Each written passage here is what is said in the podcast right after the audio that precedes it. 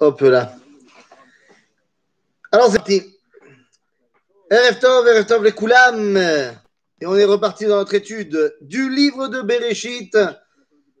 Alors, si je ne me trompe pas, avant qu'on parle un petit peu de Manitou, euh, du personnage, si je ne me trompe pas, euh, on était arrivé au chapitre La tête. Chapitre La tête, c'est-à-dire qu'on a terminé, si je ne m'abuse, peut-être je m'abuse, on, on avait fait l'histoire de Yehuda, d'accord? Yep. Yep, d'accord. Donc on a terminé sur la naissance de euh, l'espoir de l'avenir des enfants de Yehuda et Tamar avec Peretz et Zarach. Et on avait expliqué effectivement que, bah, concrètement, euh, Zerach qui avait le fil rouge, bah, ça n'a pas marché. Et finalement, c'est Peretz qui va devenir la suite, qui va devenir euh, bah, le- le- le- l'espoir de cette dynastie royale messianique. Mais maintenant qu'on a vu cela, maintenant qu'on a vu où on en était, je voudrais que, avant qu'on vienne dans notre étude à proprement parler, dire un petit mot quand même sur le personnage de Manitou. Donc ce soir, c'est la Ascara du Rav Yehuda Ashkenazi. Et le fait que tout le monde l'appelle Manitou, c'est déjà quelque chose. C'est-à-dire qu'il faut bien se rendre compte, bon, Manitou, c'est son nom de totem euh, qu'il a reçu au ZEI, donc Kolakavod, mais mes parents aussi, ils ont un totem. Mes parents, ils étaient au ZEI, mes parents, ils s'appellent euh, respectivement, mon père et ma mère, Pluto et Donald. Je connais pas beaucoup de gens qui les appellent par leur totem euh, dans le quotidien. Alors tu vas me dire, il y a des gens qui ont été plus impliqués dans le mouvement euh, que, mes parents, quoique mon père euh, est toujours impliqué dans le mouvement, mais Manitou, tout le monde l'appelle Manitou. Et le plus drôle dans l'histoire, c'est quand aujourd'hui, et aujourd'hui la Torah du Rav Ashkenazi devient de plus en plus présente dans le monde israélien, et les gens l'appellent Manitou. C'est- Ils savent même pas ce que ça veut dire en français, le grand Manitou. Ils savent même pas quelle référence, à quoi ça fait, à quoi ça fait référence, mais ils l'appellent Manitou.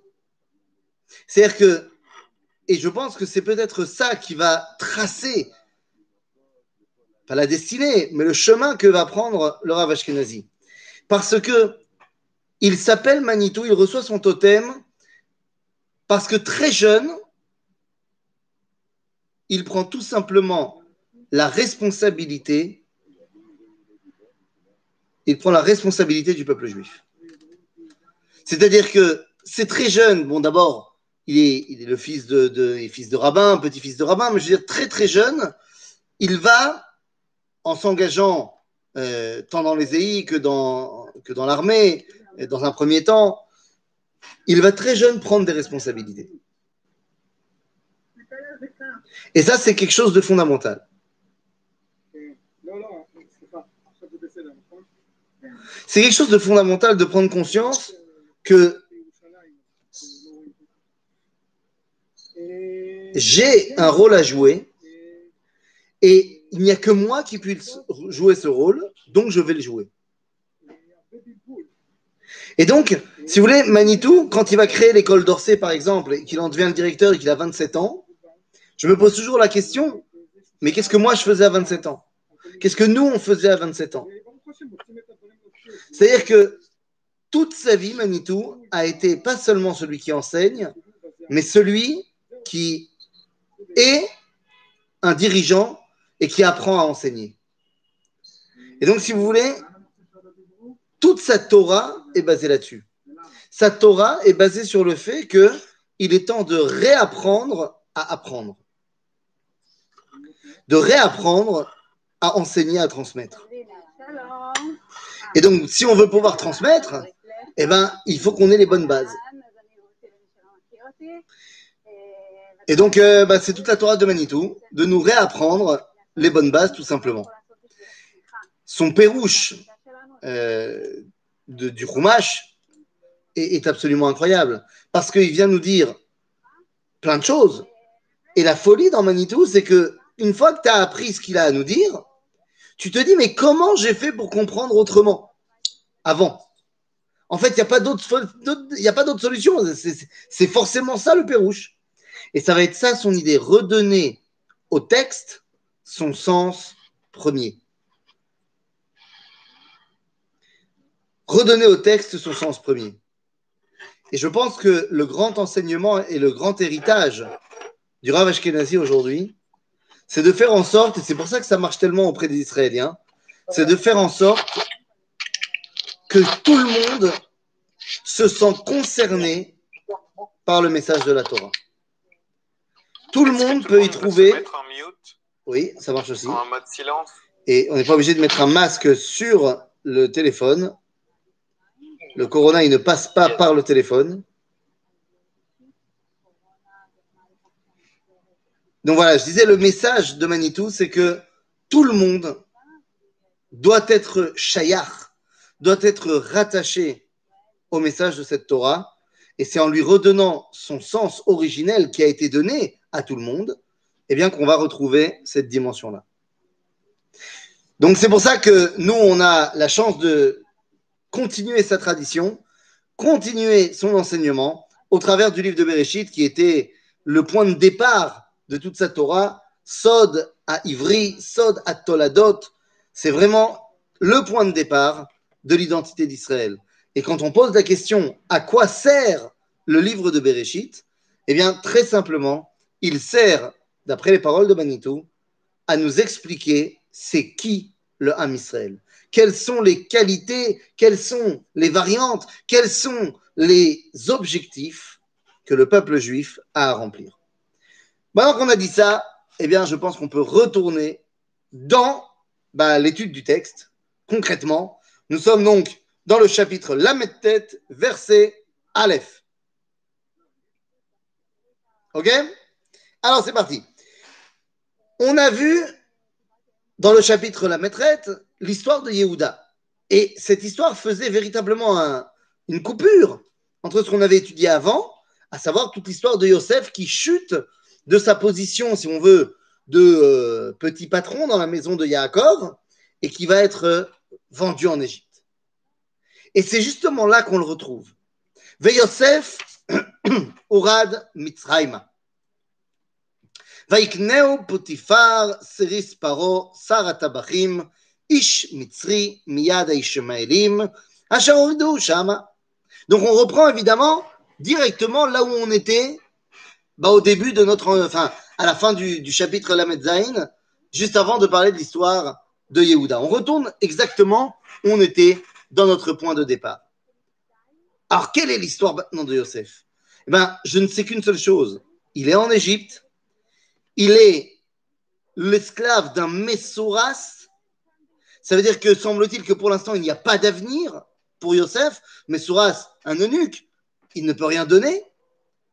Et il est sous la domination de Ish Mitzri. Ish Melachon Chashivut, il est sous la tutelle de l'Égypte. Il n'y a pas de présentation plus dramatique que celle-là. C'est pour ça que le verset numéro 2 nous dit Vaïe Hashem et Yosef. Vaïe Ish Matzliach, Vaïe Bevet Adonav Amitzri. C'est-à-dire qu'on a besoin de savoir que Yosef a quand même son lien avec Akadosh Baruch qui est resté. On aurait pu penser que parce qu'il est arrivé en Égypte, c'est terminé. On aurait pu penser que le lien avec Dieu est brisé quand tu arrives Bagola. Vaïhi, Hashem et Yosef, Vaish Matzliach, Bebet Adonav, Amitzri.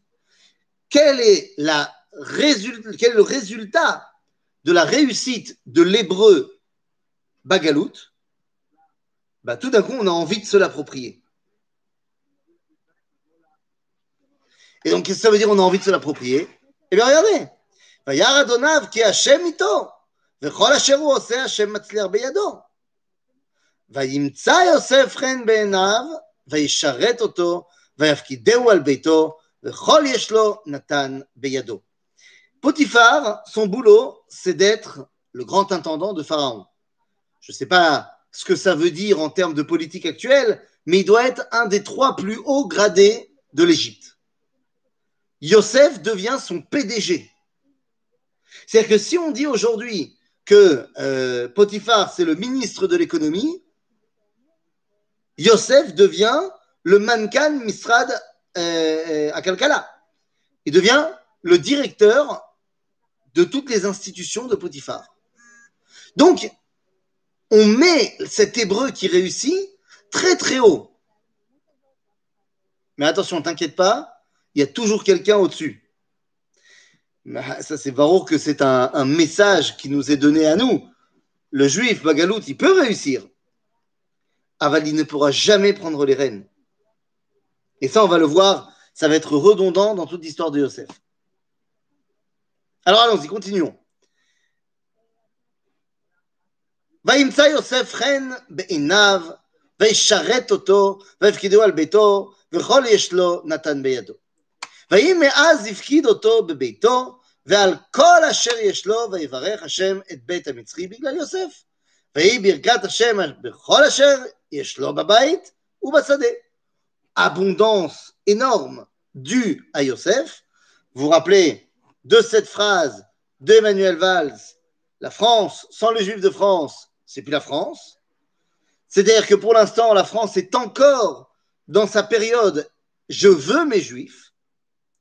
Il y a toujours eu dans les civilisations une période je veux mes Juifs, et ensuite une période j'en veux plus de mes Juifs.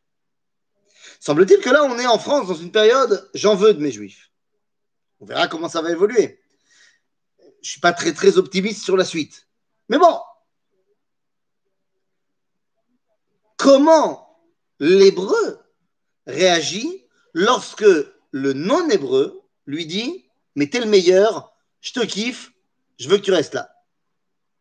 Alors venez, on va voir. Vayazov, kol asher beyad Yosef, velo yada me'uma כי אם הלחם אשר הוא אוכל, ויהי יוסף יפה תואר ויפה מראה. Potiphar a une confiance absolue en Yosef. Tout ce qu'il a en sa possession, il lui a donné, sauf à l'echem asher ochel.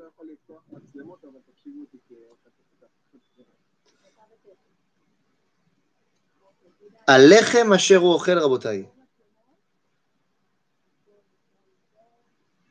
Mais c'est à l'echem asher ochel? Alechem Asher on va le voir dans quelques psukim, c'est sa femme. Et là, ça nous met tout de suite devant une réalité évidente. Lorsque le juif est Shama, Bechoul, quel est le seul véritable danger? Le seul véritable danger n'est pas tant que ça la persécution. Parce que la persécution nous fait très mal, mais elle nous réunit également et elle nous fait toujours prendre conscience à quel point on est différent. Le vrai danger du juif Bagola, c'est Eshet Potiphar. C'est la femme de Potiphar, on va le dire ça autrement, Zagoya. En d'autres termes, l'assimilation. Yosef, j'ai fait Toar, il est donc complètement celui qui intéresse, il réussit, et donc il y a une volonté de la puissance ambiante de s'approprier complètement l'identité hébraïque, la faire sienne, mais de ce fait également de l'annuler complètement. Voilà ce qui se passe ici. Le danger, c'est Eshet Potiphar. Et on va voir cela maintenant. Et eh,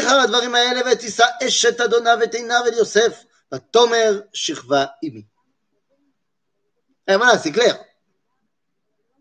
Réponse de Yosef. Vous savez quelle est la réponse de Yosef? C'est un nom qui veut dire peut-être. Il y a marqué Vayemaen. Vayemaen, Vayomer el Adonav. Vayemaen, ça veut dire il a hésité. Mais quelle hésitation au-dessus du mot Vayemaen, il y a un ta'am de lecture, une indication de lecture qui s'appelle Shalchelet. Je ne sais pas comment on le lit chez les Sfaradim, Mais chez les Ashkenazim, on lit le Shalchelet en disant Vayemaen.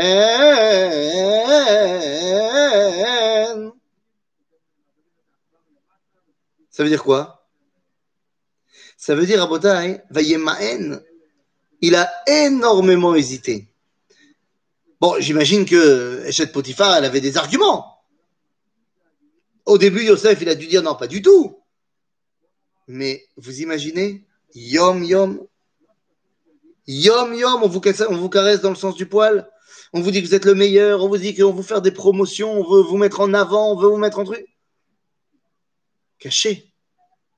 Caché וימאן ויאמר אל אשת אדוניו, אין אדוני לא ידע איתי מה בבית, וכל אשר יש לו נתן בידי.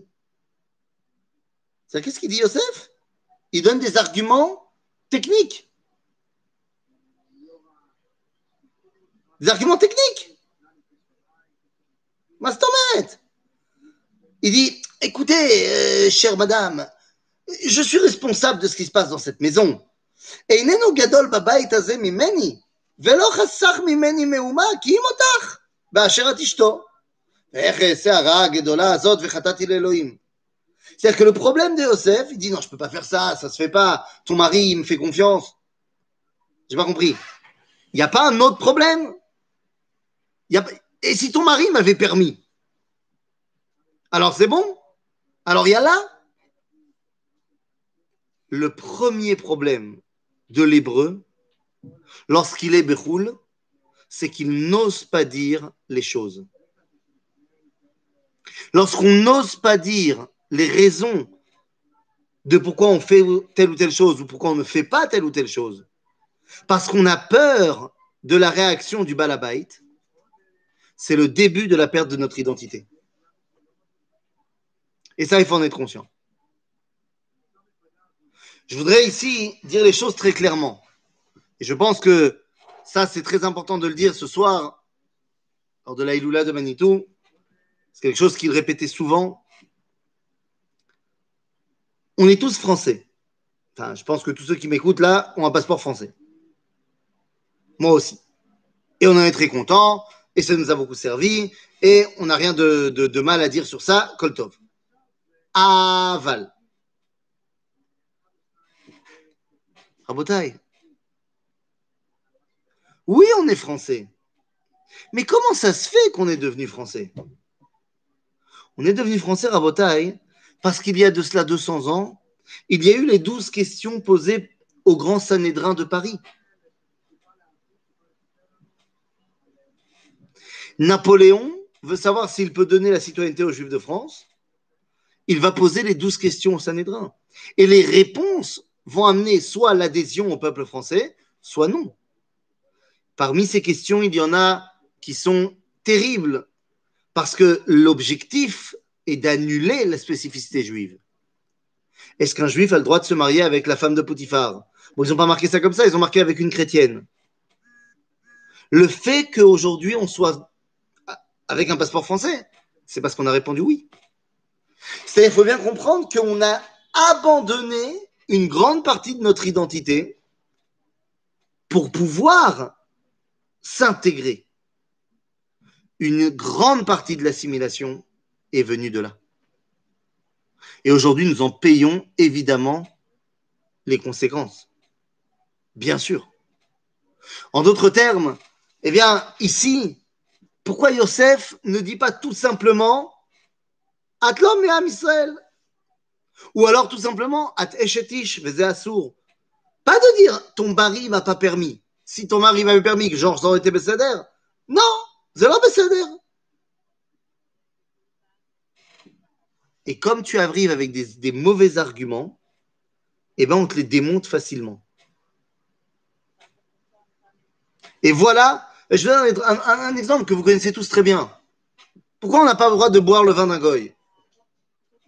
Pourquoi on n'a pas le droit de vin des non-juifs Pas shoot Alakha, parce que j'ai pas envie de me marier avec ta fille.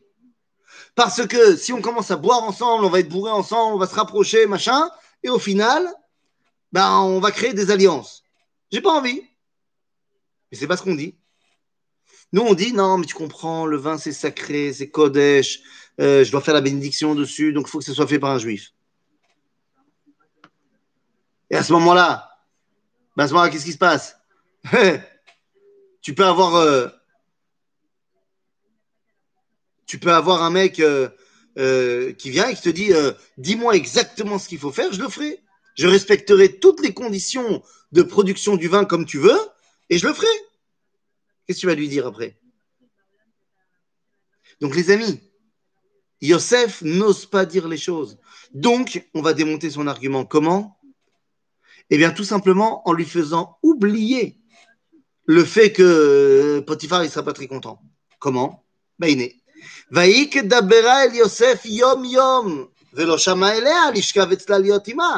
elle, elle revient à la charge tous les jours. Et là, à un moment donné, caché.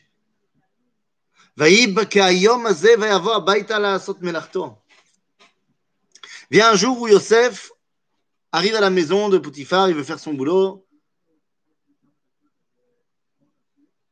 Et Velasot Melarto. Machloket, dans le Talmud, est-ce qu'il voulait faire Melarto Mamash? Il voulait genre euh, faire euh, vaquer à ses occupations? Ou est-ce que Melarto Ima? Que ce jour-là, il a décidé Zéou. Si elle me chauffe aujourd'hui, je vais avec elle.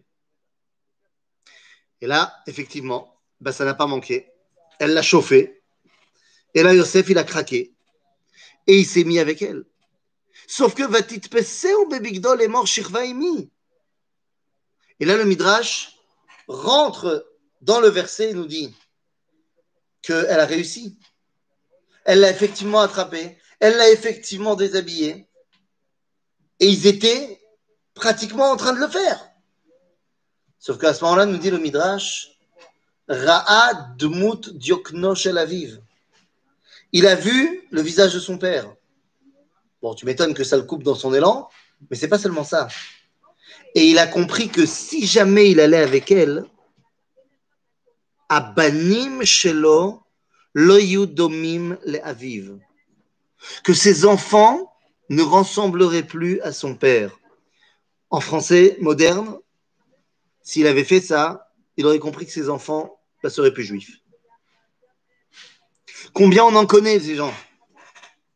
Combien on en connaît des gens en qui se sont mariés avec une non-juive et qui te disent non mais t'inquiète pas, hein, j'enverrai mes enfants au Talmud Torah. Un jour, j'ai dit à une de, un de mes anciens amis, enfin mais toujours mon ami, mais qui a décidé de se marier avec une non-juive. Et il me dit, euh, t'inquiète pas, t'inquiète pas, euh, genre comme si ça allait me réconforter, j'enverrai mes, en- mes enfants au Talmud Torah. Je lui dis, c'est chaval. Ils vont se faire traiter de sales juifs euh, pour rien. Ils ne sont pas juifs. Tu les as sortis de la chaîne de transmission. C'est terminé. Et c'est exactement de cela qu'on parle. Le danger de la Goya, c'est ça.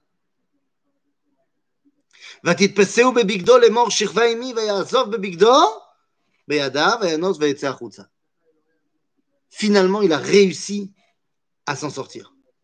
Et de là, il va être appelé Yosef Hatzadik. Pas au début de son, boulot, mais là. Yosef, ou Tzadik parce que Oulo Nafal. Yehuda Nafal.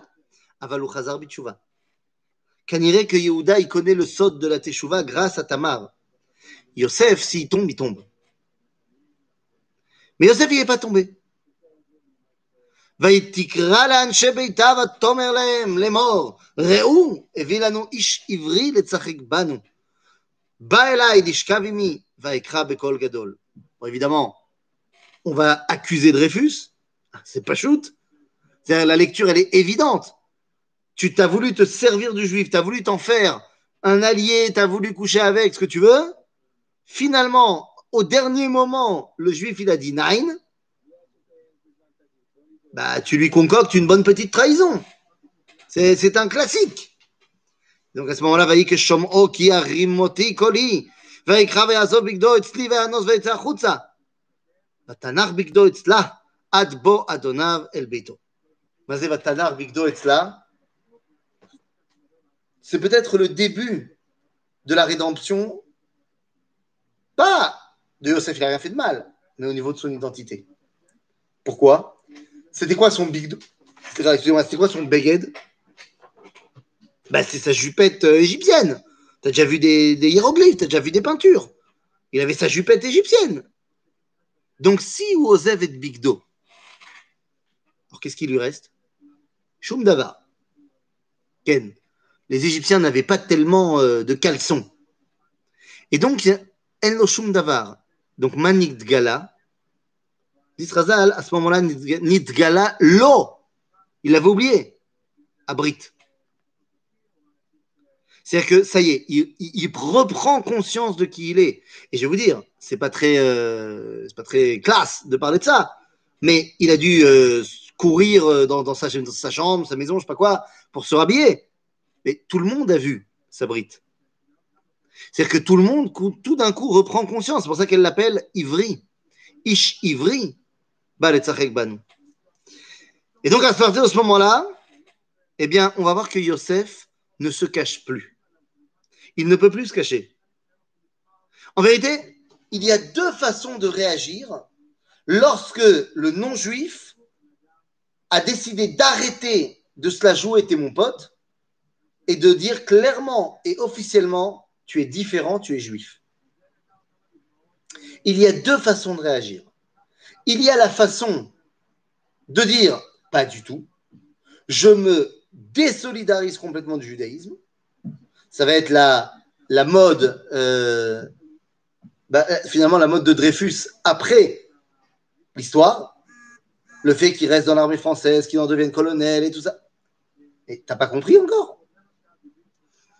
Ou alors, je ne me cache plus et j'exprime officiellement mon identité. Et donc, voilà ce qui va se passer.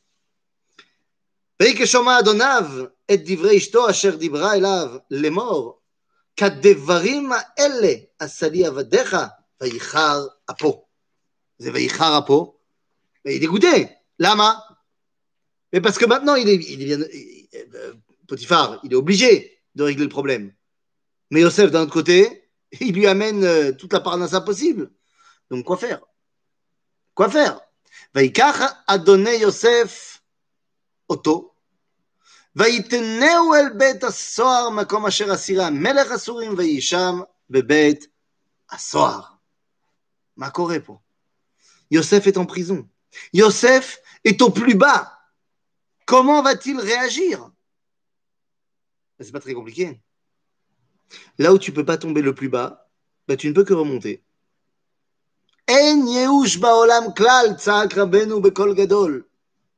C'est-à-dire qu'une fois qu'il est là-bas, Yosef il comprend que Misham efsharak la'alot.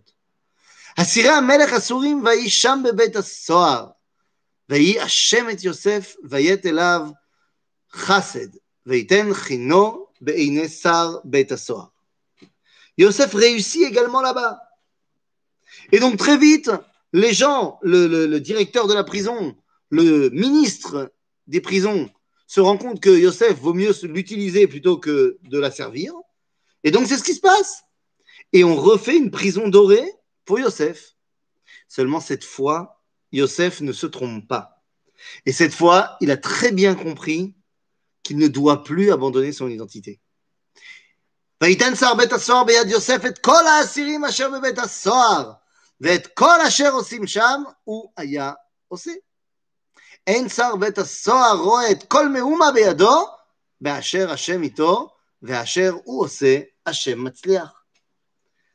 C'est-à-dire que tout le monde y trouve son compte, encore une fois. Mais est-ce que Yosef va retomber dans ses travers? Eh bien non. Et c'est là qu'on nous dit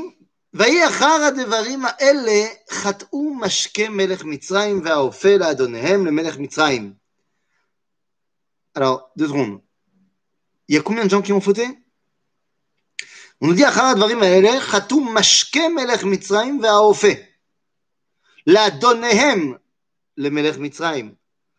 Littéralement, le verset nous dit le, euh, euh, celui qui sert à boire au melech mitzrayim et celui qui lui fait la pâtisserie ont fauté devant leur patron et devant le roi de l'Égypte. C'est qui leur patron? Ben leur patron, c'est ce qu'on voit dans le verset suivant.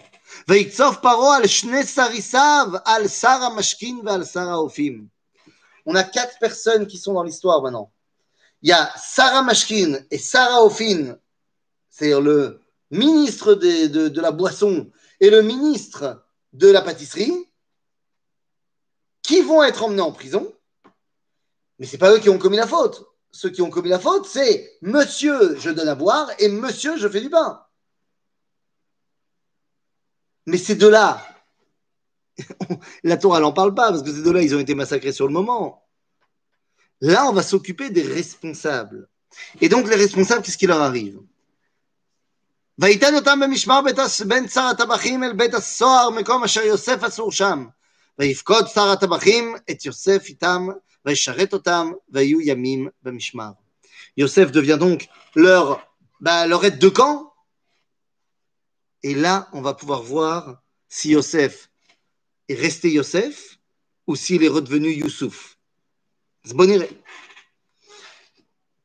ויחלמו חלמו חלום שניהם, איש חלומו בלילה אחד, איש כפתרון חלומו, המשקה והאופה, אשר למלך מצרים, אשר אסורים בבית הסוהר. Tiens, ils se réappellent à Mashke Veaofe. Pourquoi ben Parce qu'ils ne sont plus Sar. Ils ont perdu leur titre. Donc, comme ils ont perdu leur titre, ils redeviennent ce qu'ils ont été en bas de l'échelle. Mashke Veaofe. Tous les deux, ils ont rêvé. Ah, là, les rêves, ça, c'est ça, c'est mon domaine, dit Yosef.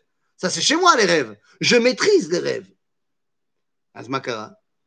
ויבוא עליהם יוסף בבוקר, וירא אותם והנה זועפים, וישאל את סריסי פרעה, אשר איתו במשמר בית אדוניו, לאמור, מדוע ביניכם רעים היום? ויאמרו אליו, חלום חלמנו ופותר עינותו. ויאמר עליהם יוסף, הלא לאלוהים פתרונים, ספרו נא לי. Ça y est, Yosef a montré que maintenant il ne se cachera plus. Il ne vient pas dire je suis bon en rêve et Dieu m'aide. Comme il avait dit, non, je peux pas, ton mari, euh, il m'a pas laissé, donc ce serait une grande faute vers Dieu. Non. Cette fois, Yosef, il commence en disant l'Elohim pitronim. Anilokloum. Donc, comme c'est Dieu et que Dieu, il me dit, parlez-moi on va commencer directement à enseigner d'ivrei Torah bebet. Arma Koré. ויספר שר המשכין את חלומו ליוסף, ויאמר לו, בחלומי והנה גפן לפניי, ובגפן שלושה שריגים, והיא כפורחת עלתה ניצה הבשילו אשקלותיה ענבים. וכוס פרעה בידי, ויקח את הענבים, ואשחט אותם אל כוס פרעה, ויתן את הכוס על כף Paro. Qu'est-ce qu'il voit L'homme de l'homme du vin, il voit dans son rêve qu'il va redonner à boire à Pharaon.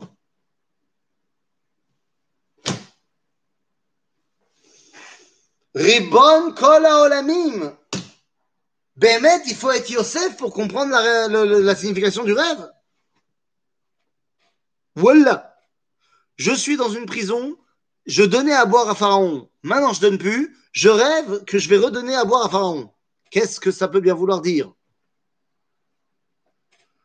Barreau, je ne vais pas expliquer pourquoi. C'est tellement évident qu'il n'a pas compris. Ça, j'y reviendrai un peu plus tard. Peut-être pas aujourd'hui, mais j'y reviendrai. Mais nous, quand on lit le texte, on se dit, mais attends, mais c'est évident. Comment ça se fait qu'il n'a pas compris Regardons la suite. ויאמר לו יוסף, זה פתרונו שלושת השריגים, שלושת ימים הם. בעוד שלושה ימים יישא פרעה את ראשך ואשיבך על קניך, על קניך ונתת כוס פרעה בידו כמשפט הראשון אשר היית משקהו. Il dit, bah, tu vas, t'inquiète pas, dans trois jours, tu vas redonner à boire à Pharaon. Mais attention, tu ne seras plus Sarah Mashkin. Tu redeviendras comme tu as été au début, en bas de l'échelle, celui qui donne à boire à Pharaon. Tov, kim zechartani איתך, כאשר ייטב לך, ועשית נא עמדי חסד, והזכרתני אל פרעה והוצאתני מבית, מן הבית הזה. Qu'est-ce qu'il fait là, Yosef Alors, ça veut dire que les deux dans la prison avec lui étaient des prophètes non juifs. Mahon. alors, des prophètes, attention, Dieu leur a donné la prophétie par le songe, par le rêve, qui d'après le Rambam est le plus bas degré de la prophétie, mais tu as raison, c'est également de la prophétie. Nachon. Donc, dirait que ce Sarah Mashkin et Sarah Ophim ne sont pas n'importe qui? Tout à fait. Et donc là, eh bien, Yosef retombe dans ses travers. Eh oui. Il vient d'expliquer au Sarah Mashkin que c'est pas lui, c'est lui. Et la première chose qu'il dit, bon, bah, alors maintenant, toi, aide-moi. Alors, d'aucuns pourront dire, mais non, mais c'est la Ishtadlout. Il faut bien faire la Ishtadlout. Bien sûr. Mais il faut faire la Ishtadlout après qu'on se soit mis d'accord avec lui. Tu es malade. Si tu es malade, évidemment qu'il faut aller chez le docteur. Après avoir demandé dans, un, dans ta fila à chez les mains. Et là, le problème, c'est que il a tout de suite demandé au Sarah Mashkin. Bon, mais deux secondes. Qu'est-ce qu'il lui a dit? Va dire à Pharaon que quoi?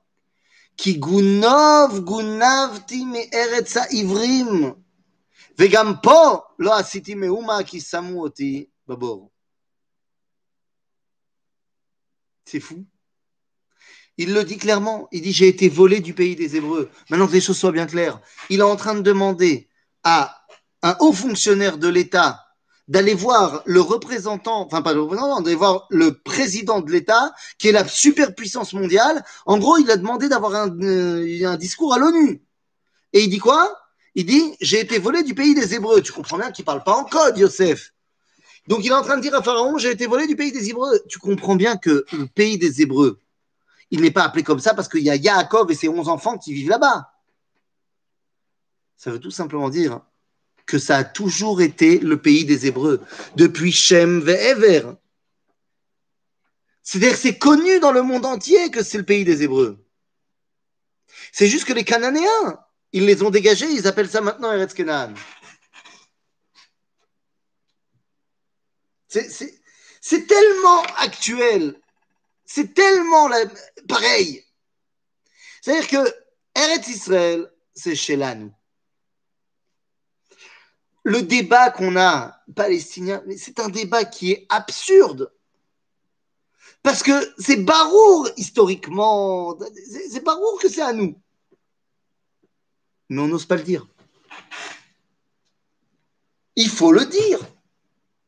Gunov, Gunav, Timeret Ivrim, il dit Yosef. Ivrim. Maintenant. La terre d'Israël, c'est la terre des Juifs, des Kouda. D'où tu le sais? D'où tu le sais Mais parce que mon ami, au moment où les musulmans n'avaient même pas encore pensé à venir au monde. Donc les Palestiniens, je t'en parle même pas. Ben quoi?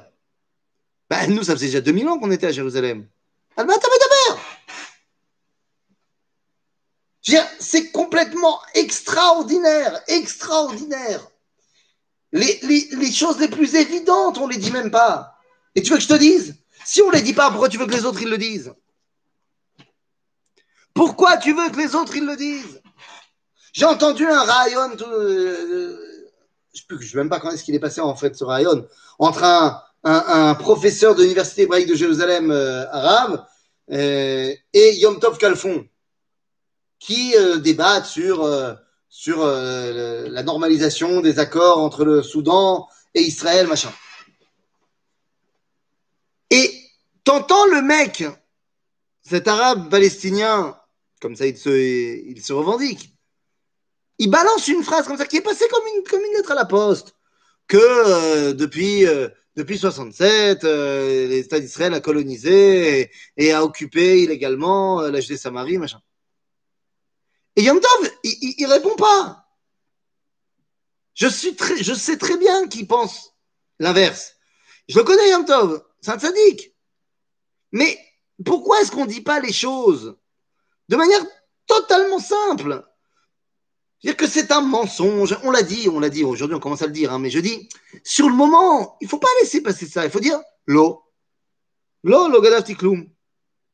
C'était un no man's land. La Jordanie l'avait conquis depuis, euh, depuis 19 ans, mais n'avait pas mis sa ribonoute.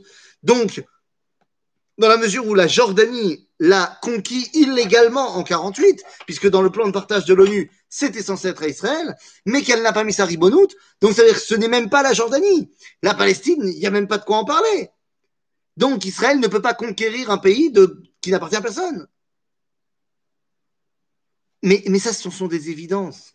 Et il faut savoir les dire. On en a marre de se cacher derrière un politically correct qui ne sert à rien. Et très honnêtement, je, ne peux que espérer que le Quai d'Orsay, la France, qui voient leurs produits se faire euh, boycotter, eh ben, enfin comprennent que le politically correct avec nos amis musulmans ne sert à rien. Et qu'il est peut-être temps qu'on repasse à des valeurs de base. Comme l'avait dit un de ces journalistes, euh, un journaliste, euh, je crois que c'est égyptien, une interview qui a, tourné sur, sur YouTube, sur Facebook, qui a dit si déjà il y a quelqu'un qui a colonisé quelqu'un d'autre, c'est les Palestiniens qui ont colonisé les Hébreux. Les Hébreux étaient là bien avant nous. Et c'est une réalité, c'est une évidence. Non, est-ce que les Palestiniens qui, sont, qui étaient là déjà avant 48 sont des descendants des Juifs qui sont restés depuis le début de la galoute? Non. Non, pas du tout. Ce sont des gens qui sont venus de l'Empire ottoman et d'un peu partout, euh, également de l'Afrique du Nord. Ce n'étaient pas des anciens. Peut-être qu'il y a Povecham, une famille comme ci, comme ça, mais de manière générale, non. Bekitsour, Gunov Gunavti C'est-à-dire que d'un côté, j'exprime mon identité, mais de l'autre côté, j'arrive pas à me rappeler que c'est Ribono Shel Olam d'abord, et ensuite la Ishtadlut. Alors qu'est-ce qui se passe? כי גונב גונבתי מארץ העברים, וגם פה לא עשיתי מאומה, כי שמו אותי בבור.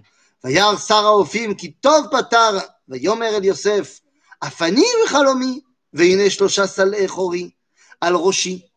ובסל העליון מכל מאכל פרעה מעשה אופה, והעוף אוכל אותם מן הסל מעל ראשי. Voilà, les choses sont là aussi très claires. Lui aussi prépare trois paniers. Et cette fois, ce n'est pas Pharaon qui va les manger. Donc c'est clair qu'il ne va pas redonner le pain à Pharaon. Ce sont des oiseaux qui viennent becter euh, ce qu'il y a dans les paniers. יוסף ויאמר זה פתרונו, שלושת הסלים, שלושת ימים הם. ועוד שלושת ימים יישא פרעה את ראשך מעליך. אבל quoi? ותלה אותך על העץ, ואכל העוף את בשרך מעליך. Les choses sont claires les choses sont claires que quoi Que s'il y en a un qui a la capacité non seulement d'être prophète, mais de faire sienne la prophétie, c'est Yosef. Il faut savoir que l'hébreu est prophète par excellence. L'hébreu descend de Ever. Ever, nous disent nos sages, Rachid reprend, était prophète. En d'autres termes, l'hébreu est prophète et c'est contagieux. C'est contagieux d'être prophète. Quand tu as un prophète autour de toi, eh ben, ça influe sur les autres. D'un coup, Yosef, il arrive en Égypte, boum, tout le monde se met à rêver.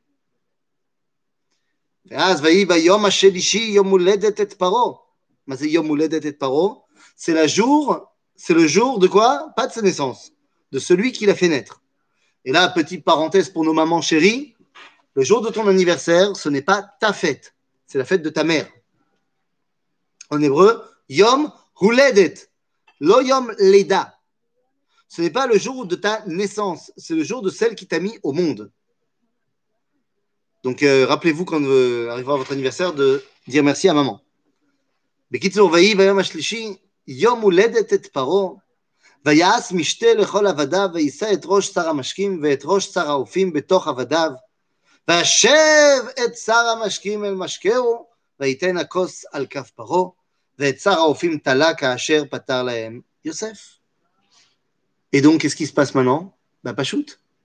Tout devrait être bien qui finit bien.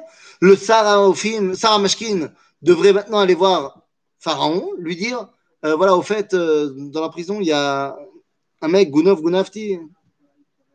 Velo Zachar, Sarah Mashkin et Yosef, Vaishkacheu. Sans rentrer dans ce que nos sages nous disent, que c'est une punition parce que Yosef, il a fait confiance à lui, il n'a pas fait confiance à deux. C'est également bien tout simplement une, bah, une récurrence, une récurrence que, quel que soit le bienfait qu'ait pu apporter le peuple juif là où il se trouvait en exil, il y a un moment donné où Vesar Mashkim, Lo Zachar et Yosef. Ça arrive dans toutes les civilisations. Qu'à un moment donné, on dit, bah, non, les juifs, non, non, non. On veut plus s'en souvenir. C'est. Sauf qu'on termine cette paracha de Vayeshev dans une situation terrible. ou Velo Zacharet Yosef. Yosef est complètement perdu au fin fond de la prison égyptienne. Et on a vraiment l'impression bah, que rien ne va évoluer. Et cette impression, elle va durer pendant deux ans. Deux ans où Yosef est au fin fond de la prison et plus rien n'évolue. Tout est figé. Comment les choses vont-elles évoluer? Eh bien, les amis, ça, c'est ce qu'on va devoir dévoiler ensemble la semaine prochaine, car je termine neuf minutes avant pour la simple raison que j'ai une formation Zoom Taglit qui commence il y a cinq minutes. Euh, oui, vous me direz pourquoi faire une formation Taglit alors que les groupes n'arrivent pas à cause de Monsieur Corona? Eh bien, parce que Taglit, eux, ils ont foi en l'avenir et dans le changement et dans la fin du Corona. Ils se disent que on va pas attendre Yamim avant que les choses n'évoluent. Ils se disent les choses vont évoluer bientôt et donc il faut préparer nos guides à retrouver euh, leurs euh, leur jeunes. Donc je ne sais pas ce que cette formation va apporter, je vous dirai la semaine prochaine. Mais en tout cas, euh, pour nous, eh bien, on remercie évidemment Manitou de nous avoir donné ces enseignements, de nous avoir réappris à lire le texte, pas selon ce que les commentateurs veulent le faire dire, mais selon ce que lui Akadosh Baruch a voulu nous dire dès le départ. Comment est-ce que Yosef va sortir de la prison? Comment est-ce que les choses vont évoluer en Égypte? Eh bien, les amis, c'est ce que nous verrons la semaine prochaine. À bientôt, à tous. Merci, merci beaucoup.